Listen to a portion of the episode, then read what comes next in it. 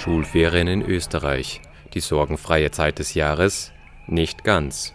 Die Aktivistinnen und Aktivisten von Fridays for Future kennen auch im Urlaub keine Pause und machen Klimademos zu einem fixen Bestandteil ihres Sommers.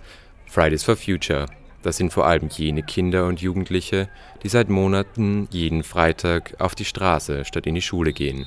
Gemeinsam mit Sympathisantinnen und NGOs streiken sie für eine nachhaltige Klimapolitik, in Österreich setzt man sich gerade dafür ein, dass der nationale Klimanotstand ausgerufen wird. Begonnen hat ja alles 2018 in Schweden mit der damals 16-jährigen Greta Thunberg.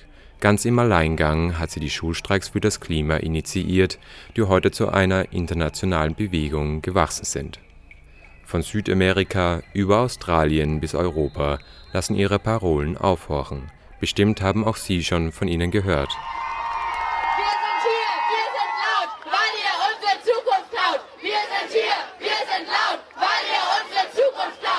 Nicht hüpft, der ist für Kohle. Hey!